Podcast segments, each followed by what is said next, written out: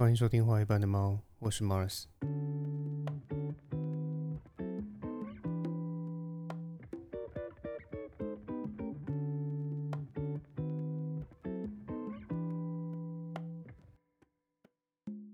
相信各位听众从今天的标题就能知道，这集会是一个比较轻松一点的内容，或者要想说是比较水也可以了哈。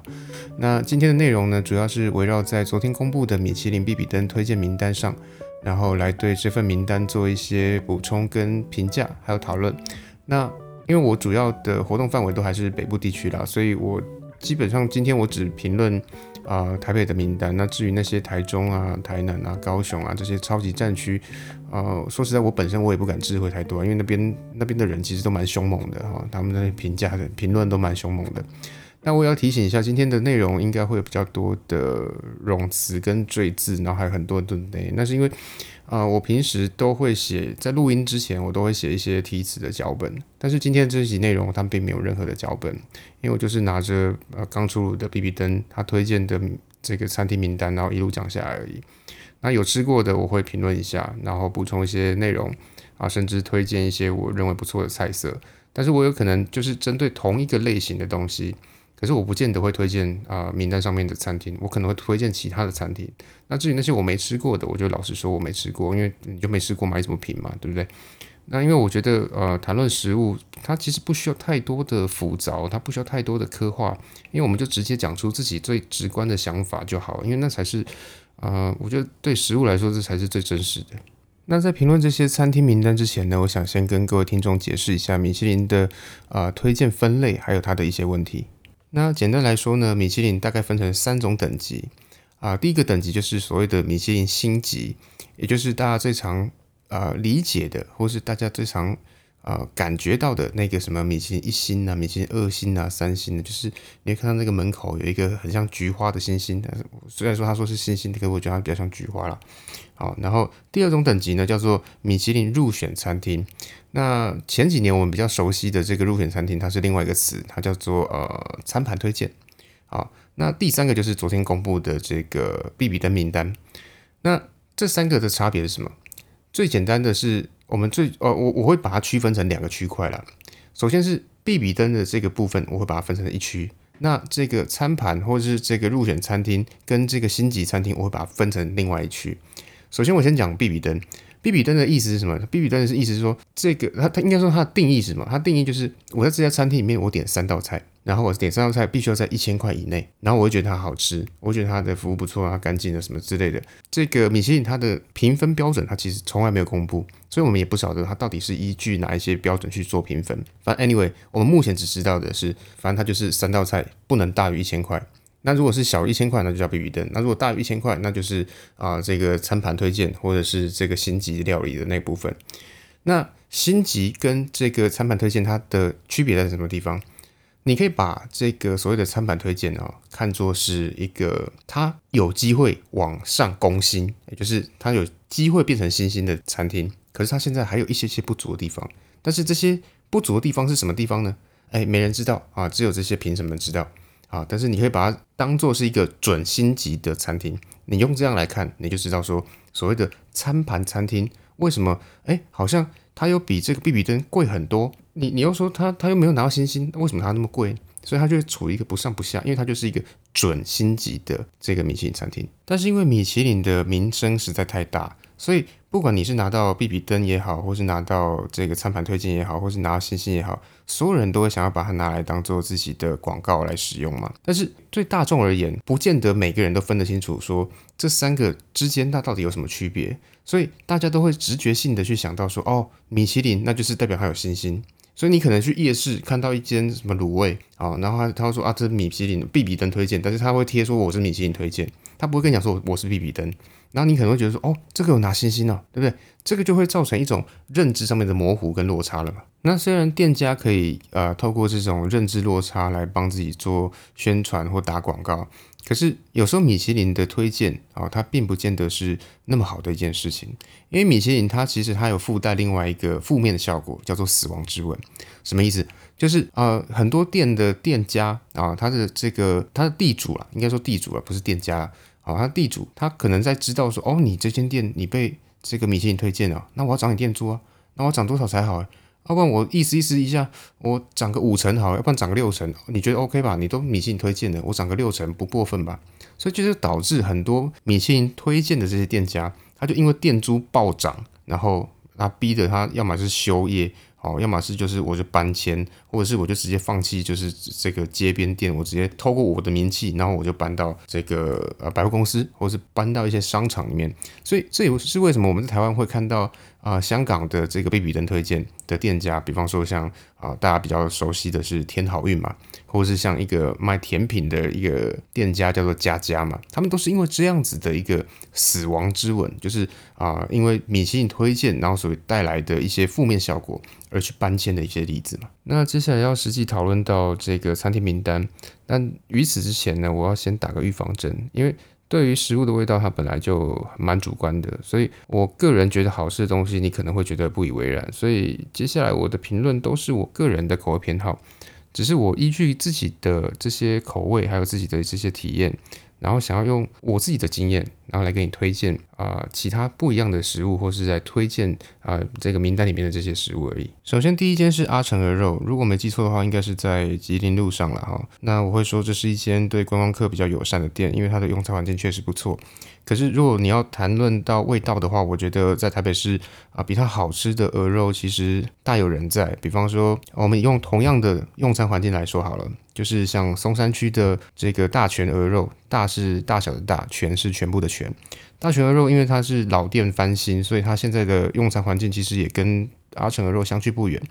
那只是在品相上面，因为阿成鹅肉它确实它卖的东西比较多，比方说它有什么五根肠旺啦、什么香肠啦之类的，有的没的。那对比这个我刚讲的这个大全鹅肉，它就有啊更多的选项可以选，所以它对。观光客来说，或者说非本国籍的人来讲，就是尤其是像韩国啊、日本客人啊，这个啊，他们能够选择在同一个餐厅里面，然后可以满足最多的选项嘛。那如果说是大选的话，你就是单纯去那边吃鹅肉啊，吃一些什么鹅肠啊，或者是什么什么呃贵族笋啊之类的东西这样。那如果同样是鹅肉的话，啊，还有另外一间是在小巨蛋附近的一间叫做鹅董，那里面它。还有一些热炒，然后鹅肉也相相当不错啦。那还有一些热炒，然后还有像它的这个煎丝木鱼肚，我觉得也都是蛮不错的品相。那如果单就鹅肉，然后不考虑这个呃用餐环境的情况下，华阴街也就是北车后站的那个华阴街，就是那个市场里面，它虽然说看起来比较呃脏乱，然后不不不能说脏乱，它比较看起来比较古早味一点。啊，因为它毕竟在市场里面嘛。那这个后羿鹅肉，后是后面的后，然后翼是这个驿站的驿，就是一个马在一个选择的择，然后少掉手字边的那个翼。那它其实也是不错的鹅肉啊。然后除此之外呢，还有像这个天幕有两家，一家是早场的，也就是说卖早上的啊。早上的那一家叫做清河鹅肉，清是呃清明节的清，然后河是河水的河。清河鹅肉它是卖早上的。然后呃，下午傍晚场的是呃大头鹅，然后它是在这个圆环附近，也是也是相当热门的一个选项啊。那尤其大头鹅，你如果是在六点前哦，然后你没有去的话，你大概也不用去了，因为它的销售程度，它销售的速度超快，因为很多人就是因为天母很多你知道天龙人嘛，对不对？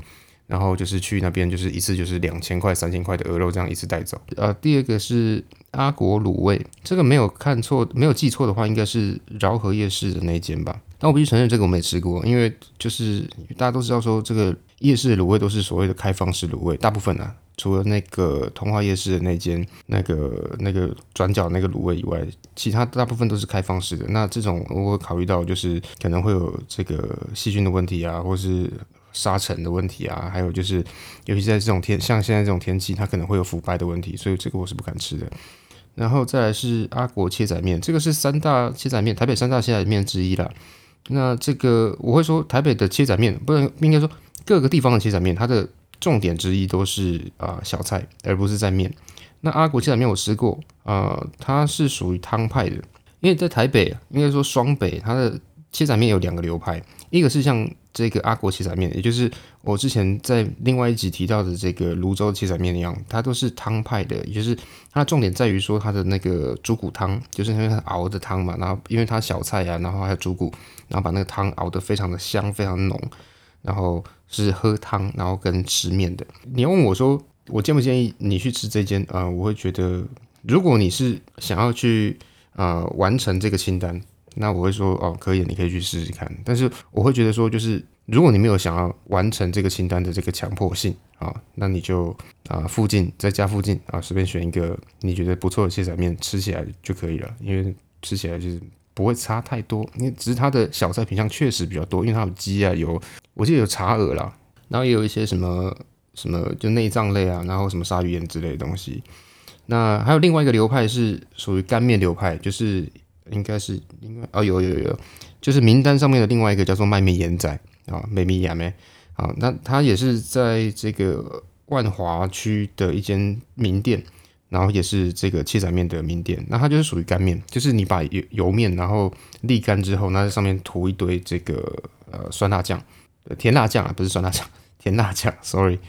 呃就是弄一堆甜辣酱。那它的重点也是在于它的小菜，那小菜的重点我觉得有三个，一个是它的红烧肉，然后另外一个是它的白斩鸡，然后另外一个是啊，我觉得它的这个腰子啊腰腰子或腰子都都可以的，反正就是。这个猪的肾脏，我觉得他处理的不错。然后，既然提到这个红烧肉的部分呢，我也会顺便提到这个另外三家，一家是在麦面盐仔附近的这个叶记肉粥，呃，叶家肉粥，叶家肉粥它的这个红烧肉其实也不错。然后还有这个龙山寺的。粥记肉粥，他们的红红烧肉也不错。那如果要讲说，我认为最好的就是台北最好的红烧肉，最好吃的红烧肉应该是万华的阿角阿角的红烧肉啊。我觉得那个是一个可以试试看的，你可以特地去那边买，因为他现在也疫情之后他也只卖这个红烧肉。然后再来是哎高丽菜饭跟原汁排骨汤，这应该是盐山夜市的那家吧？那这家呢，我觉得如果你是喜欢吃，我我会说这家店确实不错啦。哦啊。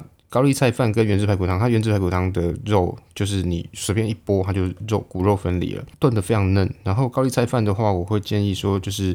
如果你是吃比较重口味的，你在吃这个高丽排骨饭的时，呃，不，高丽菜饭的时候，你会觉得啊，索然无味，不必不色了哈。那我会建议说，你去就是加一些他桌上放的这个辣椒酱油，你会觉得会比较好吃，就提个味嘛。那我觉得这家来说的话，我会比较推荐它的小菜。我觉得它小菜都还不错，尤其是它的小卷，然后再来是长虹面点，长面点应该是那个华西街的那间嘛。那我会说这家，我给这家的评论应该是啊，你妈也会就是你妈也会煮，就只要你妈的手艺比较好一点的话，你妈应该也煮得出来。那我不会说它是一个不好吃的东西，但是我觉得它是一个没有必要特地跑一趟的地方，它就是一个家常的味道，就是你妈或是你阿妈，然后手艺比较好一点的话，它可以煮出同样的东西出来。然后再来是鸡家庄，鸡家庄的话，它是一个合菜的哈啊，它里面最具特色就是所谓三色鸡还是三味鸡，忘记了。反正就是，呃，它有三个颜色的鸡肉，一个是白鸡，一个是黄鸡，一个是黑鸡，这样。然后三个鸡肉它确实都有煮出它独特的味道，我自己是觉得蛮好吃的。就是如果你单纯只是去呃吃味道，然后吃不一样的东西的话，那你应该会蛮喜欢这家的。可是如果说，因为我去也不止一次了，但是有几次啊，同行的友人就有表达说，哦，他觉得东西有点少，然后东西有点贵。所以如果说你的倾向是属于那种，就是你追求 CP 值，然后你追求吃到饱，然后或是追求一个饱感的话，那这家可能不太适合你，然后再来是中家原上海生煎包，这个应该是市林夜市那一家吧？这家的话，我会觉得说，嗯，你知道我炖蛋的时候就是比较，哎，对，就是就是，嗯，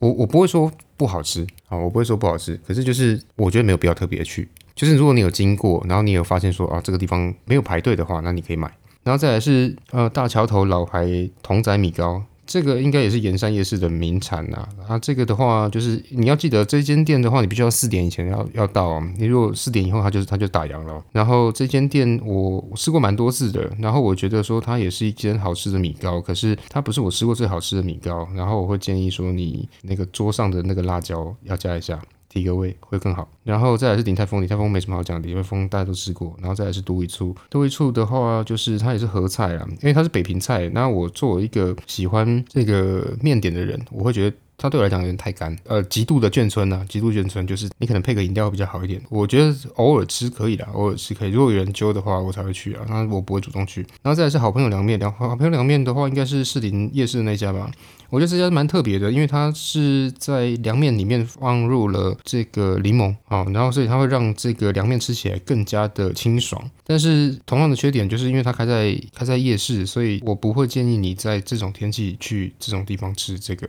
除非你买回去吃啊，你买回去吃 OK，我觉得蛮有特色的。但是呃，用餐环境。啊，你要斟酌一下，然后再来是呃清真中国牛肉面食馆，这个如果没记错的话，应该是在国父纪念馆那附近吧。那这家店的话，我会比起这个牛肉面，我会更推荐它的金饼。那金饼跟这个呃金酱肉丝，我觉得它的金酱肉丝跟金饼是更好的一个选项，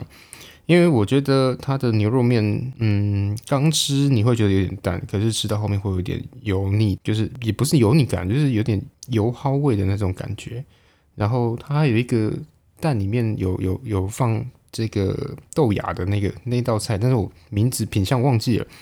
但如果你有看到，就是照片上面有那个的话，那个可以点来吃，那个还不错。然后再来是杭州小笼汤包，这个的话，我觉得跟鼎泰丰差不多，只是它比较不用排。然后呃，口味上面我觉得就见仁见智啊，我自己就觉得还好。然后再来是好公道经济园，这间店在公馆跟这个永康街都各有分店，然后它就有两家店。然后这间店的话，嗯，它就是一个不差的味道，然后价格也蛮合理的，因为如果对比小呃杭州。小笼汤包还有鼎泰丰来说的话，它的价格相对合理。那卖的东西比较类似，因为它都是比较偏眷村味的那种面点。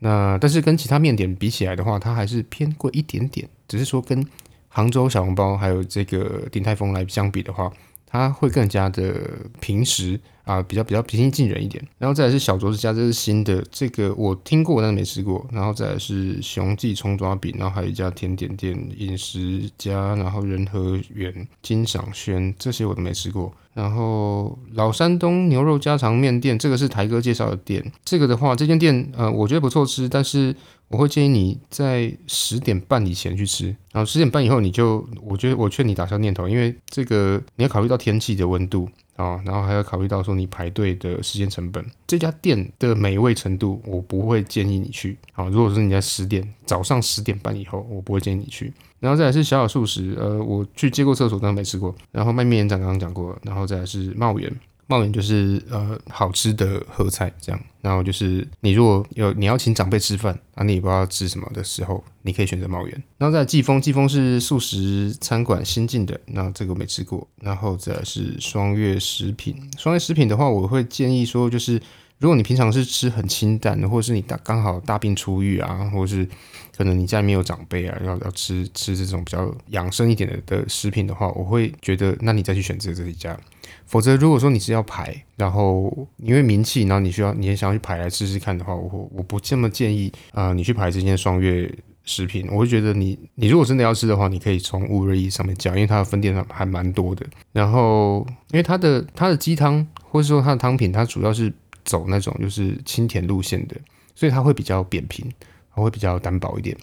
那如果说你是比较喜欢像纪元，纪元就是仁爱圆环那间纪元，就是一个马字边，然后然后在一个北边的北，然后在一个呃异类的异的那个纪，也就是按图所记的记啊哈。那如果说你是喜欢那种就是大菜类的鸡汤，那我会推荐你去纪元。但是因为纪元它有一个人坎，哎不人数的门槛，也就是说它是因为它的砂锅有点大，所以最好你是。哦，五个人以上你再去吃纪元。但是如果说你只有一个两个人，然后你想要吃这种大菜型的鸡汤，那怎么办？那我会推荐你另外一家店，就是呃，在吉林路上的一间面点店，叫做。呃，鸡面啊，鸡是公鸡的鸡，然后面是这个面点的面。虽然说这个是一个面点店啊，可是问题是你面你可以丢掉，你就单纯喝它的汤就好，因为它的汤真的非常值得我们喝。那接下来是讲女娘的店，女娘店应该是天母那一家吧，在那个这个金蓬莱附近。然后我觉得金蓬莱跟女娘的店，我如果我来选的话，我会选女娘的店。然后再是彭家园，彭家园就就合菜啊，就是好吃合菜，就请长辈吃。荣远没吃过，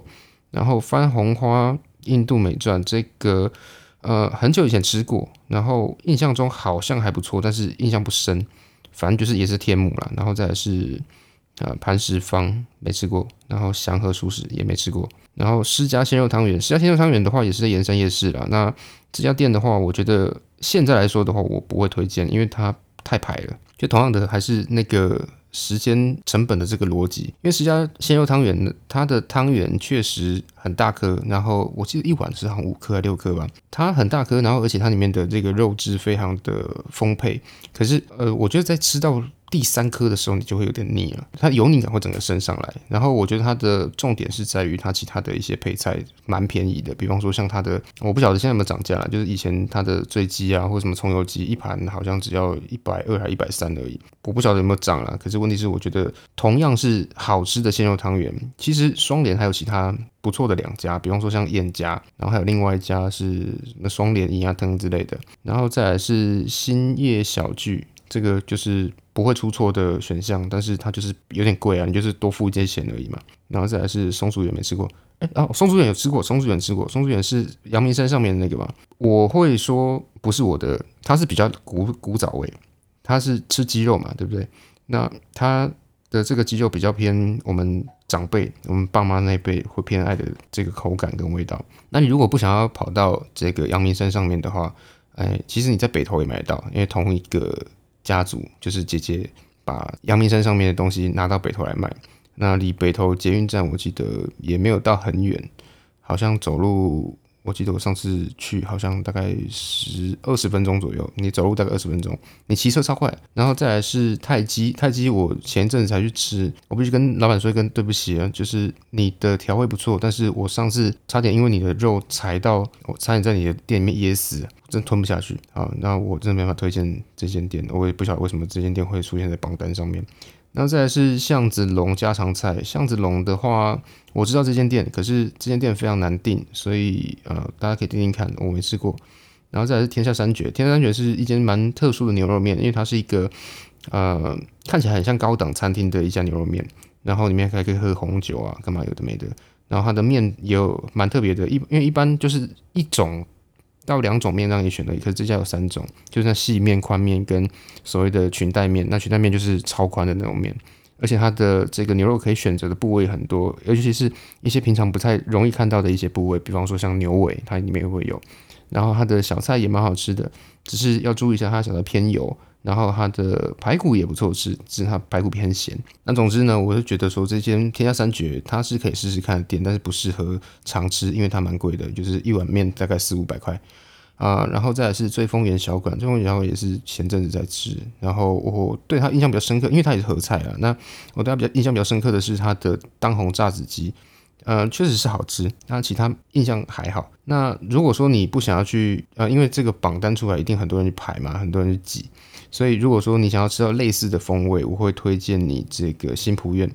可是要必须要注意的是，新浦苑它的这个品质比较不不稳定啊。哦，那新浦苑的这个脆皮鸡。它吃起来就跟这个当红炸子鸡，如果它状态好的时候，它吃起来跟这个当红炸子鸡是很类似的。建议你避开哪一些雷的话，我会建议你说，就是你不要去点它的烧腊，然后它的烧腊不管是什么三品还是四品都不要点。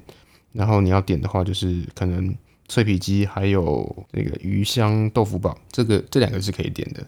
然后再来是无名推车烧饼，这个如果没猜错的话，应该是指南机场的那家吧？那这家的话，我觉得。好吃啦，可是就是没有必要特地跑。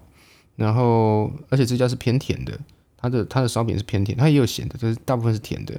那如果说你是比较喜欢吃咸的烧饼的话，我会推荐你士林夜市，在这个士林运动中心附近的那一家那个烧饼，你走到那附近你就知道我讲的是哪一家，那店面蛮大的。然后烧饼的话，其实也不差。然后再来是小王煮瓜，这也是华西街的名产。那我会说这一家的话，嗯，我就看人吃啊，有些人喜欢，有些人不喜欢，就像那个哈密瓜的哈味一样。我之所以会讲说有人喜欢，有些人就喜欢那个那个鬼啊，就是台湾菜很很喜欢用那种硬鬼啊，就是阴瓜，阴是那个草字头那个阴，那那个阴瓜进进去煮汤啊，或是煮。呃，煮肉啊、卤肉啊之类的，有些人就很喜欢那个甘甜的味道，那有些人觉得那是甘甜，那有些人觉得那是死咸，所以这就很很吃人的感觉。所以这个的话，我觉得就就看你看你喜欢，你如果有本来就很喜欢那种什么瓜仔肉啦，或者是那种什么呃凤梨排骨汤啦这种这种你喜欢那种甘甜或是那种啊腌制过的味道的话，你可以去试试看。那否则的话，我我不会推荐你。然后再来是无望在即，这个我没吃过。然后一甲子餐饮的话，这个是很有名的一间店，但是我必须讲，这个它是放在台北这个双北来说的话，它卤肉是蛮强的，就是它的那个控拔是蛮强的。可是如果呃放远全台湾的话，其实不算什么，因为不要讲说其他地方，就台中就可以吊打它。台中跟彰化的空吧绝对吊打它。那如果你有想要去排的话，你也可以去排了。但是我必我还是必须讲，就是你要考虑到时间成本这件事情。就是它虽然说一碗，我记得好像一碗控肉饭，我那时候吃的时候好像是不知道好像六七十块吧。那现在多少钱我不晓得。可是你要把你的时间成本算进去，所以你要把，比方你排半个小时、一个小时，你要把你的那个基本工资算进去，那你就要算出说，哦，这本这碗饭多少钱？然后再来是元芳挂包啊，元芳挂包我也觉得，嗯。好事挂包还有很多啦，那元芳挂包的话，就是呃蛮适合外国人的哈啊，我不会说它不好吃，但是它就是比较适合外国人。然后原味料理我没吃过，那大概就是这样，就是台北的名单大概就是这些。那你说有我有没有一些就是不在这些名单上面，可是我更喜欢或更推荐的东西？当然有啊，但是我不会一直讲出来嘛，要不然我以后还做个屁啊，对不对？我以后当然就以后慢慢放出来嘛。那基于今天的这个内容。我想说，呃，就是如果未未来你有看到 SP 的这个开头，我都想要全部都把它做成是，啊，介绍我认为很好吃的东西，或是很不错的东西。那我可能会以，比方说类型的，比方说可能今天这集就介绍面呢，或今天这集就介绍肉啊，或今天介绍这集就介绍呃控吧，或什么之类的。那我可能会以这样子的方式，或者是我也有可能就是以一个地区一个地区，比方说我大同区我介绍什么，啊那个中山区我推荐什么的方式来去做啊推荐，不等啊，反正就是啊这些都是不会有稿的，就是啊就是我想到什么就讲到什么，然后来跟大家多推荐。那今天就这边，大家拜拜。